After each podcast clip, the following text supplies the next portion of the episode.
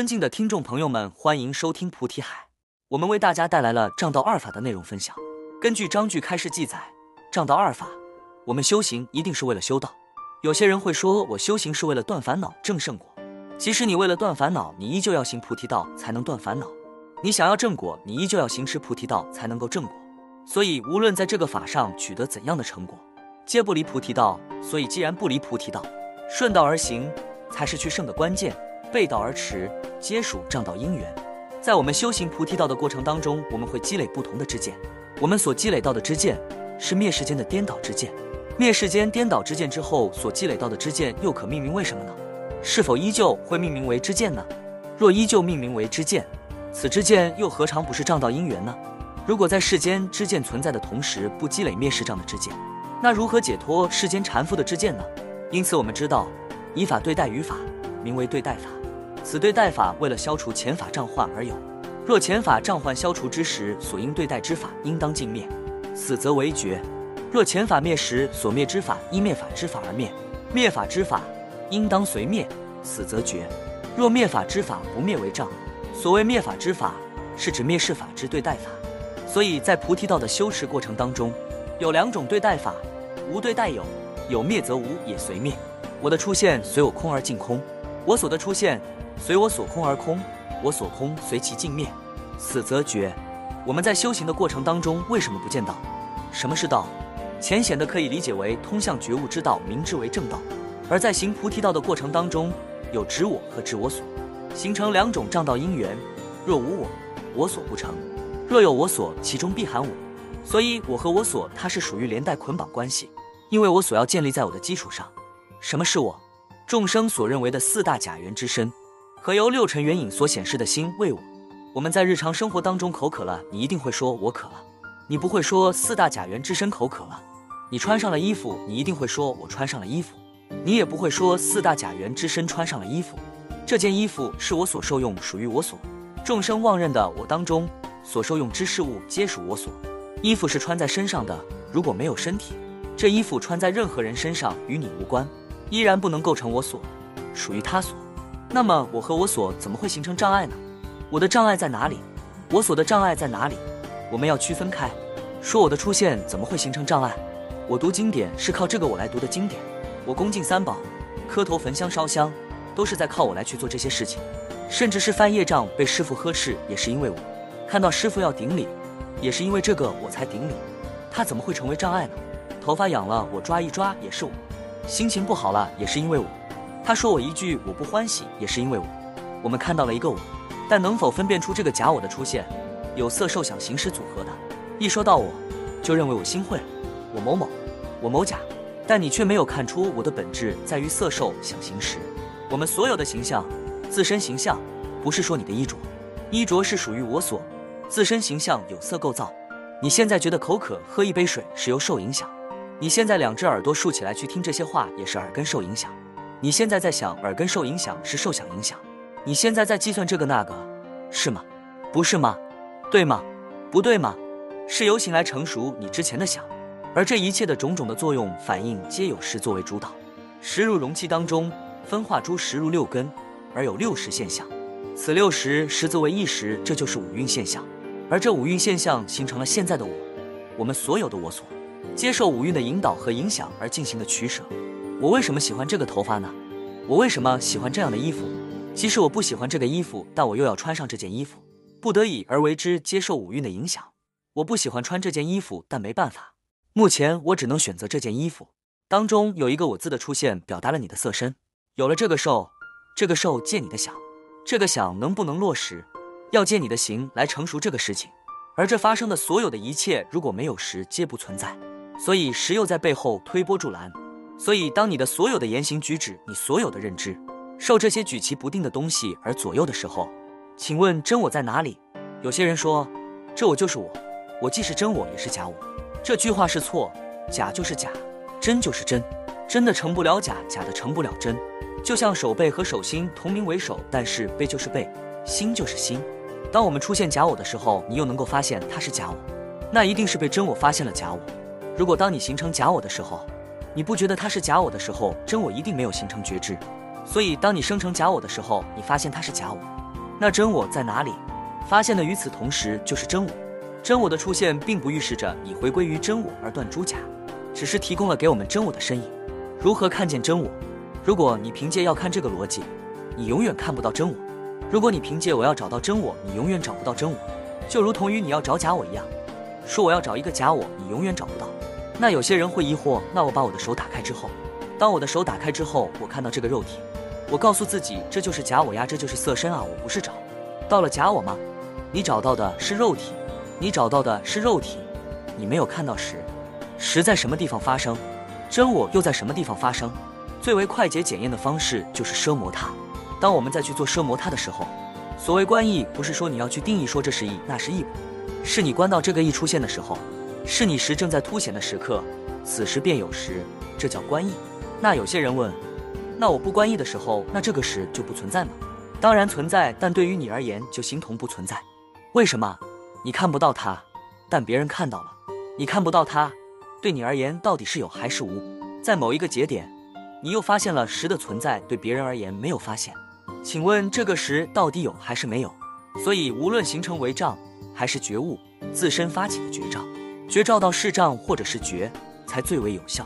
他人所说的障或者是觉，是在他的境界当中所观测到的，是他的障或者是他的觉。对于自身而言，若自身不能发觉。为障未觉之时，请问如何辨别障或觉？所以，当一个人能够生成我要发现成障这件事情，是最不容易做到的。你们能够做到我要发现这个障碍，觉得很容易，实则这项作用来之不易。若非累世勤苦修学，是必然不会有这种作为。我们观察身边的人，同样都是人，为什么他们不能发现是障？为什么他们不能发现觉？难道他们智力低下吗？并不是，因为他们不具备觉照力。觉照力又需要菩提发芽之后的作用力，累世累劫种下菩提种子，因缘成熟之时才能够生根发芽，这样的因缘是难求的。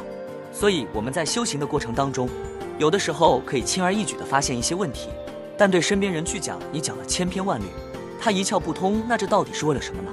觉性的灵敏和觉性的昏昧差异，造就了不同的结果。能够使得觉性灵敏，需要觉法的滋养。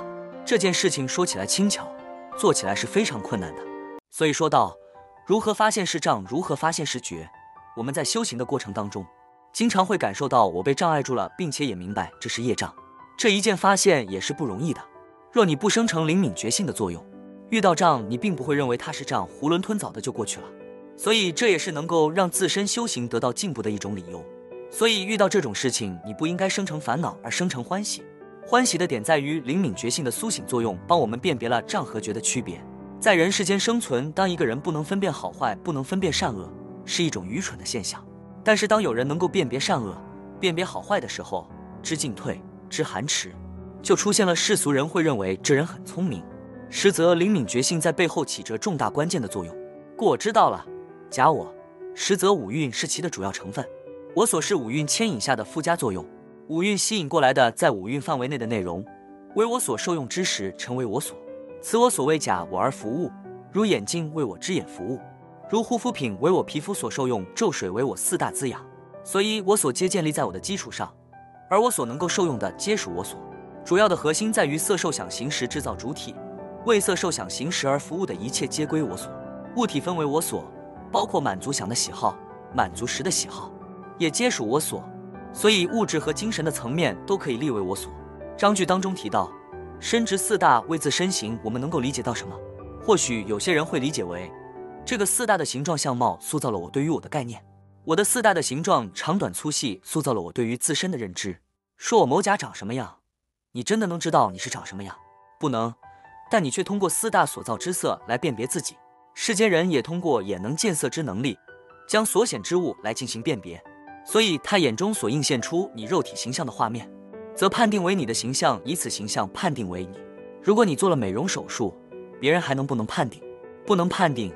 整容了，那他无法判定你的时候，那你到底在不在？你还是你。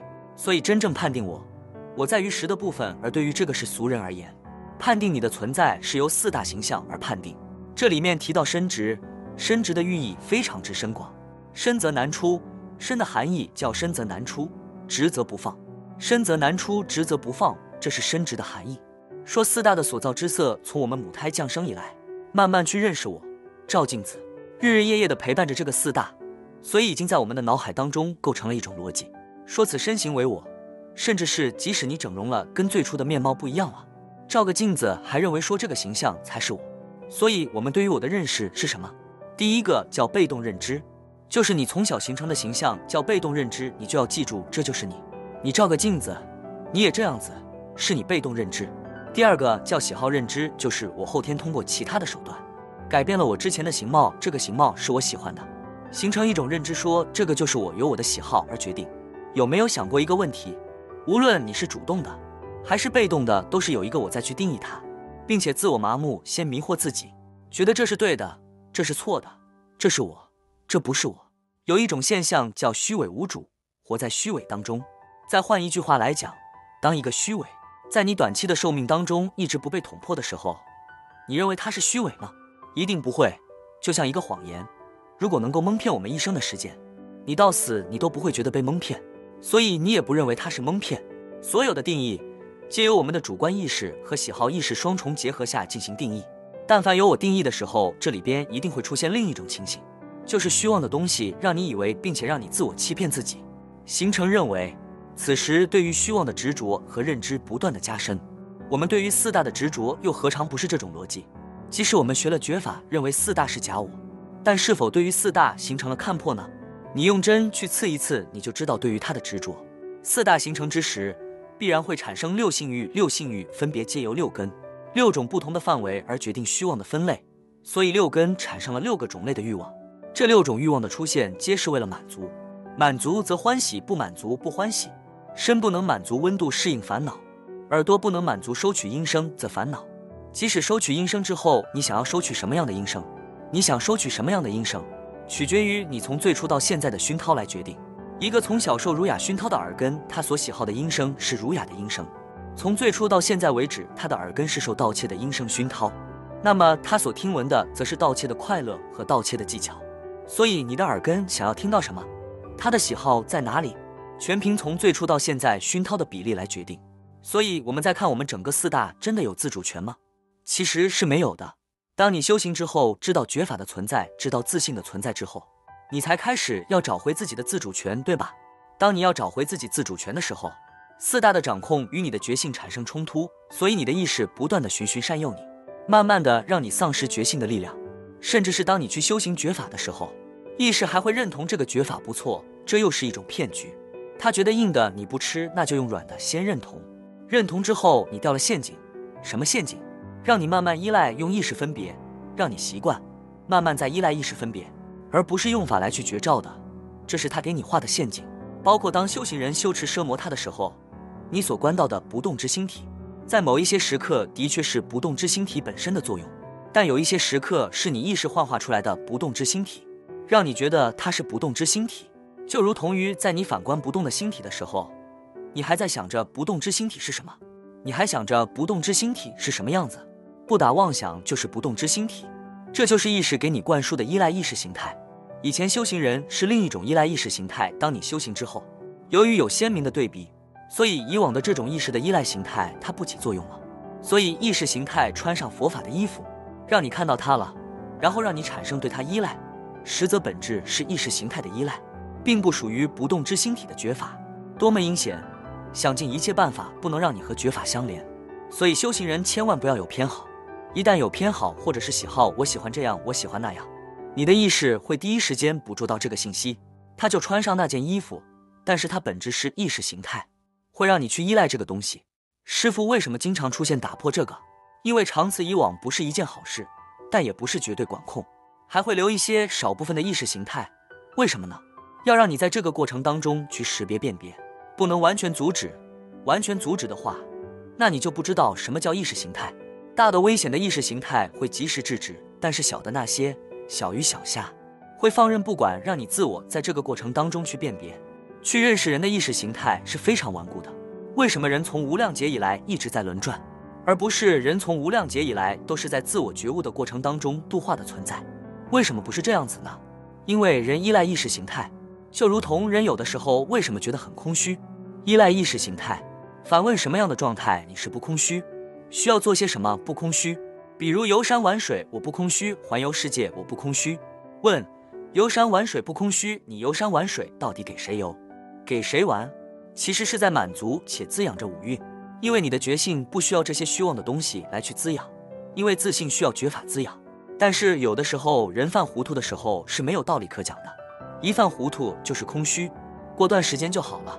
所以我们要明确且分清楚我的组成，包括当事人自己现前当下假我的显示。我们不能因为假我的出现是从无量劫以来到现在，已经是非常根深蒂固，而去放弃阻止他和看破他的一些行为。我们要想尽办法要让他觉悟，而不是对抗。不是对抗，是让他觉悟。觉悟的方式通过修行。其实修行言外之意，其实在训练时觉悟，时觉悟了，你就觉悟了。有的时候我们可能会分，我就是我，时就是时，会这样去分，对不对？时不觉悟，你还是时。所以是一旦觉悟了，你就觉悟了。这个逻辑一定要分清楚。所以是的出现，实则为了实提供满足。所以这里边会有很多的妄分。所谓的妄分是虚妄的分别，依假而产生的妄解虚受叫妄分。所谓的不知假安，是指无论是意识还是识演化而形成的六十六根，皆属于虚妄中物，不属于真经妙明。所以修行人对于这种假设安利的现象、名相、作用都不知不觉的时候，对于你的修道是一种障碍，所以称之障道因缘。所有一切我所是为了满足五蕴而有的现象，从中由我们的意识来去解析所对待之物，形成妄解所纳。妄解所纳的这个妄解。是在解析虚妄的东西为我预想的分别。所谓所纳，是在分辨的过程当中，去虚妄的受用所缘物和现象，所缘的物和现象，这叫妄解所纳，同时妄解虚受。什么叫妄解虚受？就是当你去接受这个虚妄的东西，感觉到快乐的时候，它是一种妄解虚受的现象。这种受用所产生的快乐，是满足欲望而来带来的短暂的刺激，不属于长乐境界。它就像泡影一样，瞬间即逝，甚至是有的可以。危及自己的生命和他人的安全，所以无论是从妄解所纳和妄解虚受这两个角度去看，其中分不开的就是对这些现象、事情产生的嫉妒。什么样的嫉妒会产生相应的所解所纳？如果以人我是非来作为嫉妒，它的结果必然是人我是非的结果；如果你以阳光的方式来去嫉妒它的结果，也必然是阳光的结果。所以嫉妒是在这件事情当中的原动力作用，但是所能够嫉妒的内容。取决于从最初到现在为止所熏陶的习气来决定。如果长时间我们受觉法的滋养影响，我们的嫉妒作用也会形成觉法的嫉妒，所以会对虚妄的东西产生觉法的嫉妒。这种觉法的嫉妒称之为对决。这种觉法的嫉妒称之为对决，因为含有嫉妒成分，在嫉妒的过程当中一定会分门别类，所以叫分别相类。这皆是修道的障碍。很多人说我修行怎么修不上去，增进不上去。你用墙堵着，你怎么能够跨过去呢？首先你在干什么？我在修行。谁在修行？我在修行啊。什么是我呢？有觉悟的人就知道，我在修行这件事情出现最大的问题在于我自。我对于我不是很清楚。你盘腿打坐的时候，你有认识清楚我吗？你是不是很含糊的说我要去打坐了，并没有意识到我要通过打坐来觉悟我的意识，要觉悟我的六根，要觉悟我的六识。你有这样的发起吗？其实是太少了，觉悟的成分太少了，基本上都是我要如何，所以第一个思维的缘起就已经出现了错。感受一下，当你们打坐最好的状态，其实不是不断的深刻我的概念而来的，是你既有我，然后又没有我的这种感觉。你说这个有我，是我要去打坐；你说没有我，我并不会因为这个我，并不会因为这个我而迷失觉法。在这种条件下，我们去打坐的时候，我们会发现很相应。而当你们打坐之前，有一个我。这个概念非常深刻，我太累了。这个我，当你觉得我太累了的时候，就已经开始迷了。当你打坐有什么体会？四大是休息好了，为什么呢？因为假我总要给你一点甜头，让你要升值在这个地方。但是你的这个觉醒的方面呢少了，因为你的觉悟并不是在我上面建立的，你的觉悟是建立在你这件行为上讲，所以我不能得到觉悟，行为得到的觉悟，那无非就是形体上的不同，对你的这个机体比较舒服。当修行的时候，你明确你需要什么，接下来我又需要做些什么，非常明确，并不是说到点了我要去打坐了，也不是这个时候我应该要去持咒了，这都是虚妄，是我所采取的修行。为了觉悟到什么，这是修行的本意。我摄摩他的修行，为了让我的意识获得觉悟，免除虚妄缠缚，这样你的奢摩他才能有效验。反之，这个点到了，我该去打坐了，我一天没打坐了。你去打坐的时候，你得不到心体的觉悟，你能感受到的是平稳。当一个修行，它的标准是要求平稳的时候，也注视着我们得不到觉悟。所以障道的因缘有很多种。很多人说惑如来种是什么？虚妄的东西让你去依赖它的意识形态，蛊惑你，让你去依赖它，远离觉法。即使你觉得觉法好，他披上觉法的衣服来引诱你来依赖他的意识形态的时候，这不是在蛊惑你觉悟的种子吗？就是你的菩提种子，这就是惑如来种。所以障道的两种因缘，我和我所，这也叫二法。还有二法，也是障道因缘，也是属于惑如来种。当我们提及到我和我所的时候，是在人的基础上最初步的一种障道因缘。那么接下来的有和无，是在我们进一步修行进入觉法的时候的屏障障碍。它的这个层次不一样。说前面的我和我所比较初级的障道因缘，所有的障道因缘先从这里来，我和我所。然后当你接触到觉法之后，就深入去修行，包括你修持奢摩他，要深入奢摩他，要正的奢摩他。这个时候有和无这个之见，是你正的奢摩他最大的障碍。包括你获得陀罗尼境界，或者是说你得到某种三昧、真言三昧、陀罗尼三昧、禅定三昧等等。当你获得境界的时候。有和无是最大的障碍，是障道因缘，所以前面的是浅的，后面的是对于这个觉法而言是比较重的。那到底是什么呢？有和无？那这个有字是怎么去理解？我们什么时候发现一个东西有啊？你什么时候能发现这个东西有？是我发现这个东西的时候，才能发现这个东西有。这个现象叫住。比如我们旁边有一个杯子，是不是？这杯子属于我们讲法的常驻嘉宾，经常说的。比如说这个杯子。有还是没有？法学越深的人越很难下这个定论，说他有不是，说他没有也不是，所以很难下定论。如果是初学的人，就直接会给一个答案，有或者是没有。那这个杯子到底有还是没有呢？这杯子当然是有，为什么当然是有呢？这里边有一个住的现象，我的眼根落在这个杯子上，我的意识参与其中，认为它是杯子叫住有，我就可以深刻的意识到这杯子是有的。那屋是什么呢？比如我用粉碎机，玻璃的粉碎机，把它粉碎过来，然后粉碎了，然后放在同一个位置上，问他，这个杯子有还是没有？那个人说没有，杯子所需要的物质也没有缺少，也是玻璃。你为什么用那种形态说这个杯子有，这个形态说杯子没有呢？是我们的认知问题。换一句话来讲，我在用树枝或这个粉末搅拌搅拌，然后我又把它捏成杯子的形状。问他这杯子在不在？他说杯子在。我又把它粉碎之后，问他杯子在还是不在？他说不在。先不要纠结这杯子在不在，就说它可以不断变换形态，并且可以左右你的认知。有还是无的时候，这个东西本身就是不真。那我们为什么会认为它是真？又为什么会认为它是假？因为当你住的时候，并且意识形态参与，认为它有的时候，你觉得它是真。当你的心不住在这个地方。意识形态参与也不认同的时候，不认同是什么？不认同说这个杯子的形状在，所以我们觉得它是无。这是用裸眼看的时候是这样子。如果你的决心参与的时候，即使这个杯子在的时候，你都能够知道它的结果有无没有真实意义。那觉法会告诉你有无没有真实意义，有又如何，无又如何？当杯子出现它的有的形态的时候，你能够去受用它，你拿它喝这个水，你会因此而执着于它吗？你会每天因为这个杯子能喝水，所以每天睡觉都抱着它睡觉吗？并不会，各顺其理而自存活。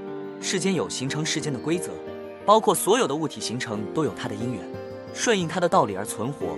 但它的存活方式形态并不能够与我华成等号。包括我们的四大的存在形态各随其理，或者各存其理而自存活。我的四大所造之色有它的道理，有它的因缘，它用这样的道理而存活。顺其他的道理让它存活，而对于我本身而言，它并不能划成等号。我也不会因为四大灭去而魂飞魄散，我也不会因为我的牙齿脱落。我的神识真的有牙齿，它不是等号。我的四大是凭借它存在的道理来到了这个世间，而我的神识恰好跟它对应而已，借它而作用，相辅相成而已。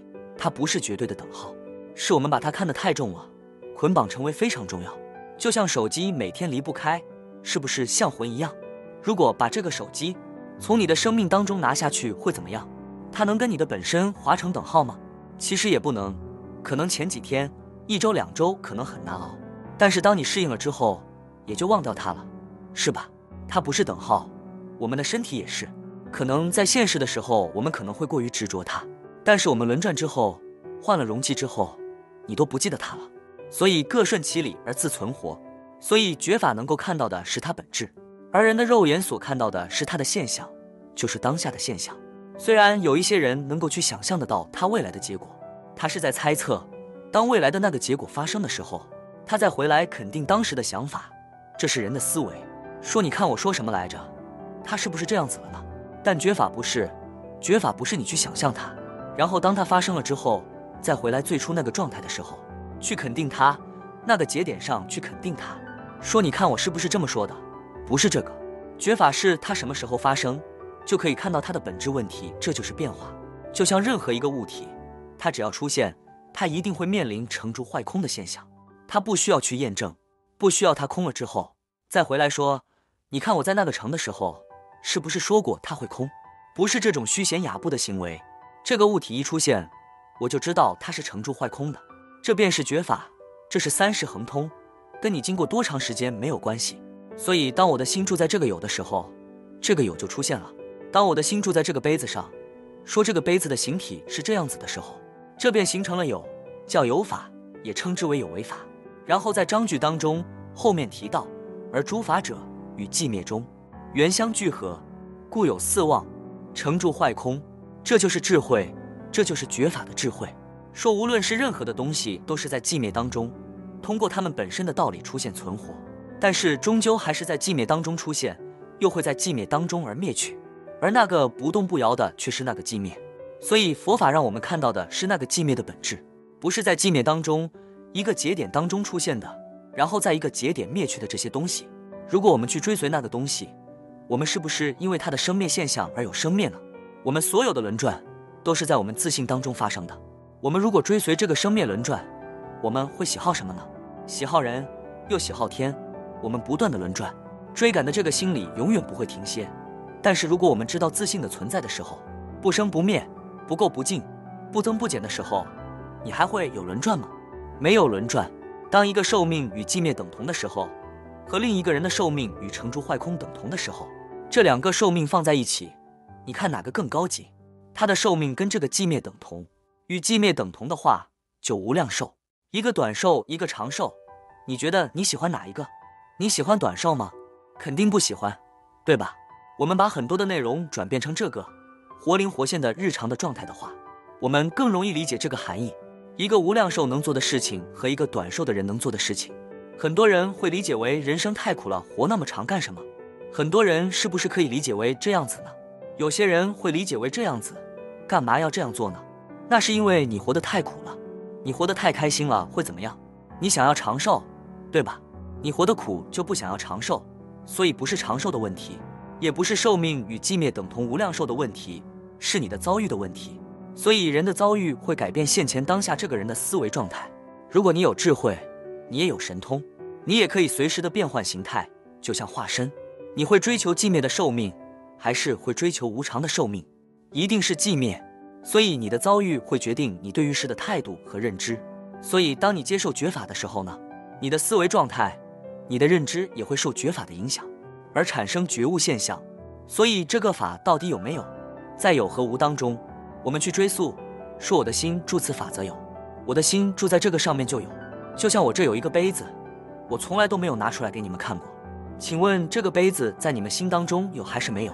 一定是没有的，就是你们看都没有看过。怎么会有呢？但这个杯子到底是有还是没有呢？这个杯子是有的，这个角度是什么呢？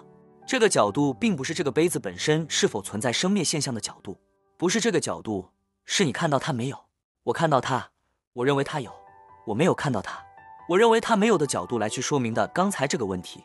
所以，我们对于有的认知有太多的范围，一个是生灭角度，我们对于生灭的认知太少了，我们可能会笼统的说。这世间万物都是生灭的，怎么个生灭法？我们是否认知呢？不是的。然后我们这个世界当中，我们又有很多东西看不到的，那它的存在与否？那麒麟在不在呢？龙在不在呢？凤凰在不在呢？你看到过吗？没有。蝾螈看到过吗？知道蝾螈吗？没看到过，那在不在呢？它有点像接近龙的一个状态，它是在一个洞穴当中存活的，长得像龙就很小。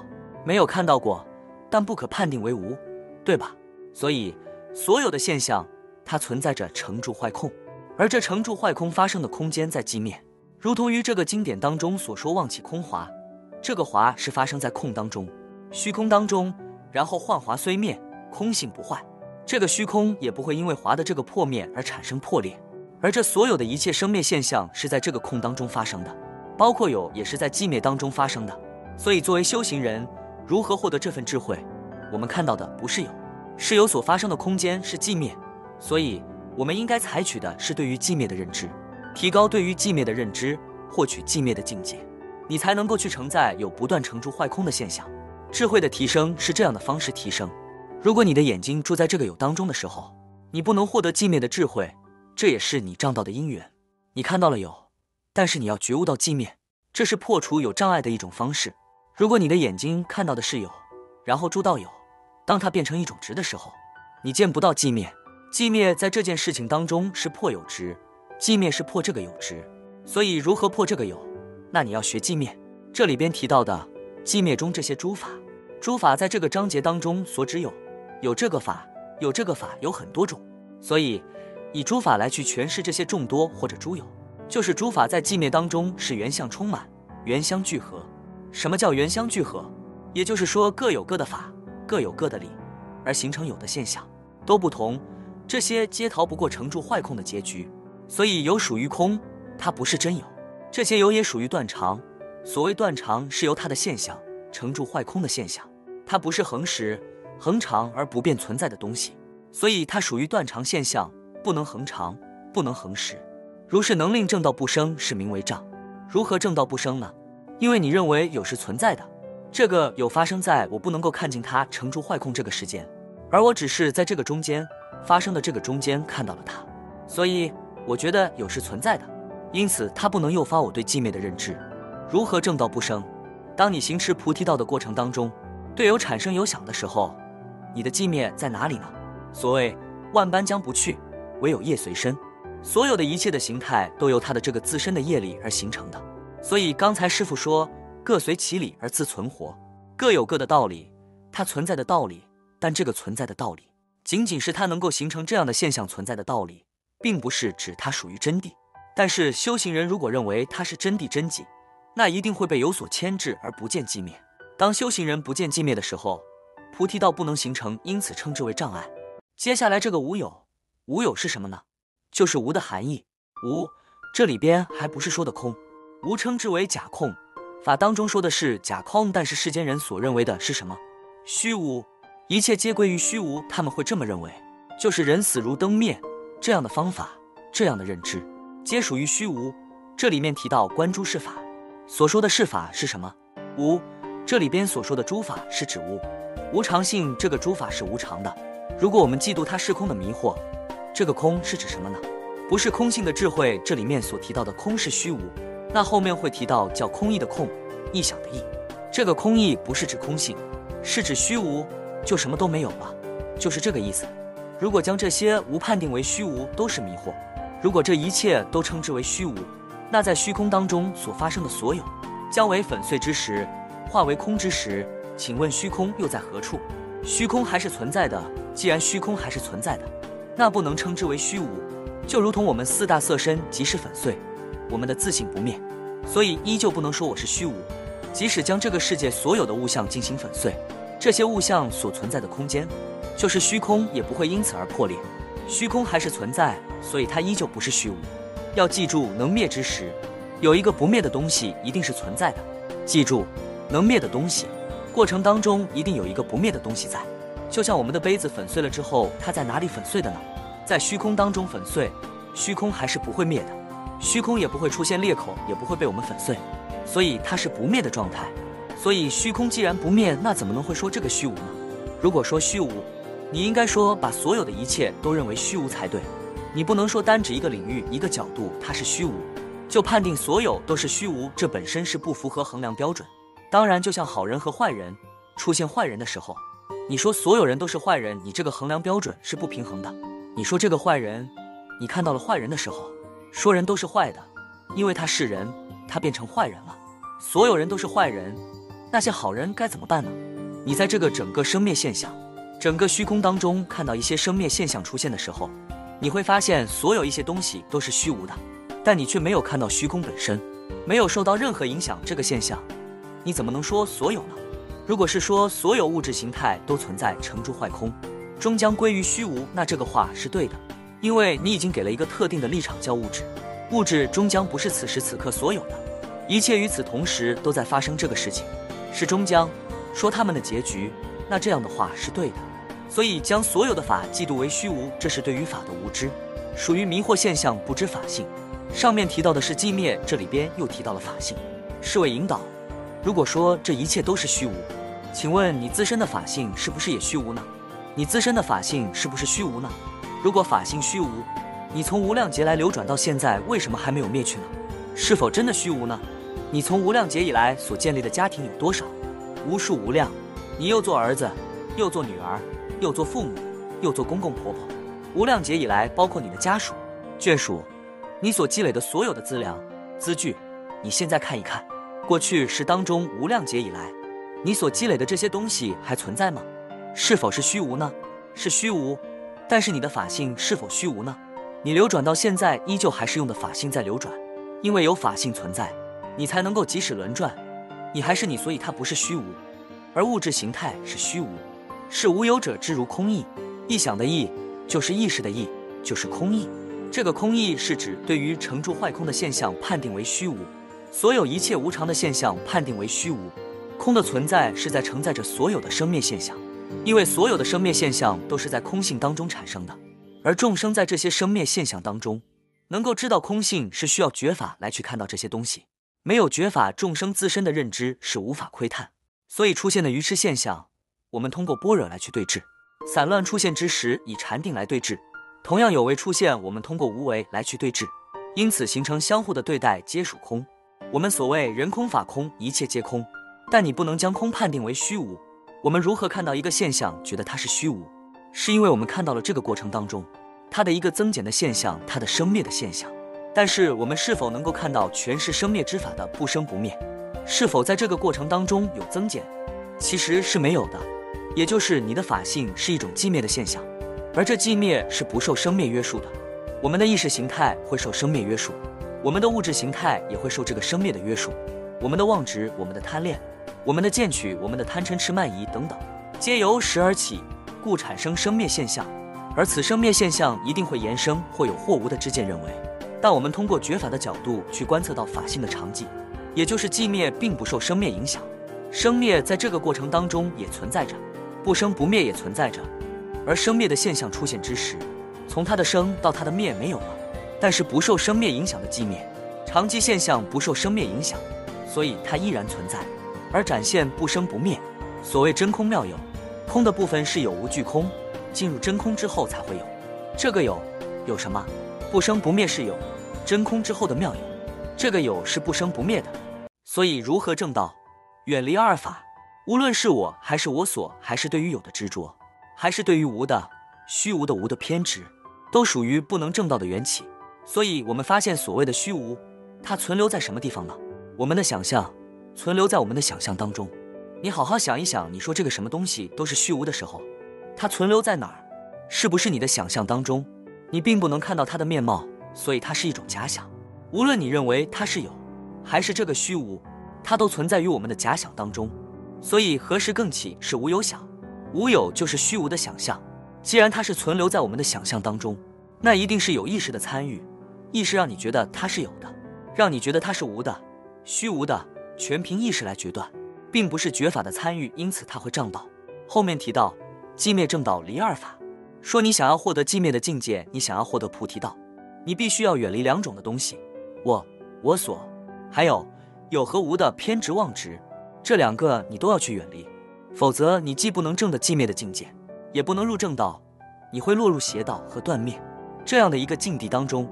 一真恒然无嫉妒，所谓一真恒然是不因嫉妒而有，也不因嫉妒而灭，它不受嫉妒牵制，叫一真。所谓一真，则是寂灭的法性。你的法性是不受嫉妒的，你嫉妒是有，那它就有了吗？你嫉妒它没有，它就没有了吗？它不受嫉妒限制，也不受嫉妒分别的左右，这叫法性常寂。那法受益从元气，不把善巧为实意。这里边很好的对我们诠释了，说当你去通过法来去纳法的时候，同样也通过法来去提升自己的意识。那你不能说我断我的意识，这会很难做到的。我们基本上做到的是通过觉法来提高自己意识的认知和高度，不断的提升。无论是在纳法还是受益的过程当中，我们是受元气，所谓的元气叫熏陶，我们是受法的熏陶影响的。在熏陶的过程当中，它与真迹还是有差别的。为什么呢？因为它现在在不断的在改变我们的意识，错误的意识，你依然还在意识的范围，没有超出意识的。不是说法不能超出意识，是我们目前的这个能力超不了意识这个范围，所以它是属于纳法受益的意这个过程。而我们不能够止步不前，我们要有更高的突破，我们要打破这个对于四大的妄执，包括我们的心所能够显示的这个动力，其实来源于什么？六尘境界，六尘的种种变化，能够塑造我们心体的反应。以此圆心而显心的你，不可否认的是我们的身和心，的确是由六根六尘而影响的。如果你认为我的身心就是六尘和六根，那你在哪儿呢？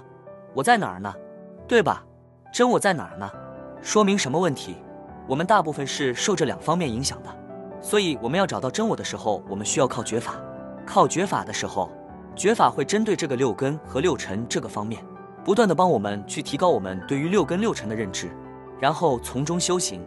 修行的过程当中，难免会有一些善巧方便，也会用到意识形态，但是要懂得不把善巧为实意，会有很多的善巧方便的出现，但不能将它判定为第一第一，要不断的突破你个人的这个极限。什么时候判定真实呢？寂灭，寂灭你可以判定为真实。当我们不能达到寂灭，全凭我们的心情。我的心情好了，我感觉修行就好了。我心情不好，我就感觉我的修行很糟糕。如果以心情来判定你的修行的话，不能称之为实意，它只是一种方便。这就是我们本期所有内容，大家也可以通过微信公众号搜索“大明圣院”了解其他内容。Apple 播客或小宇宙搜索“荣正法师”。感谢大家的收听，我们下期再见。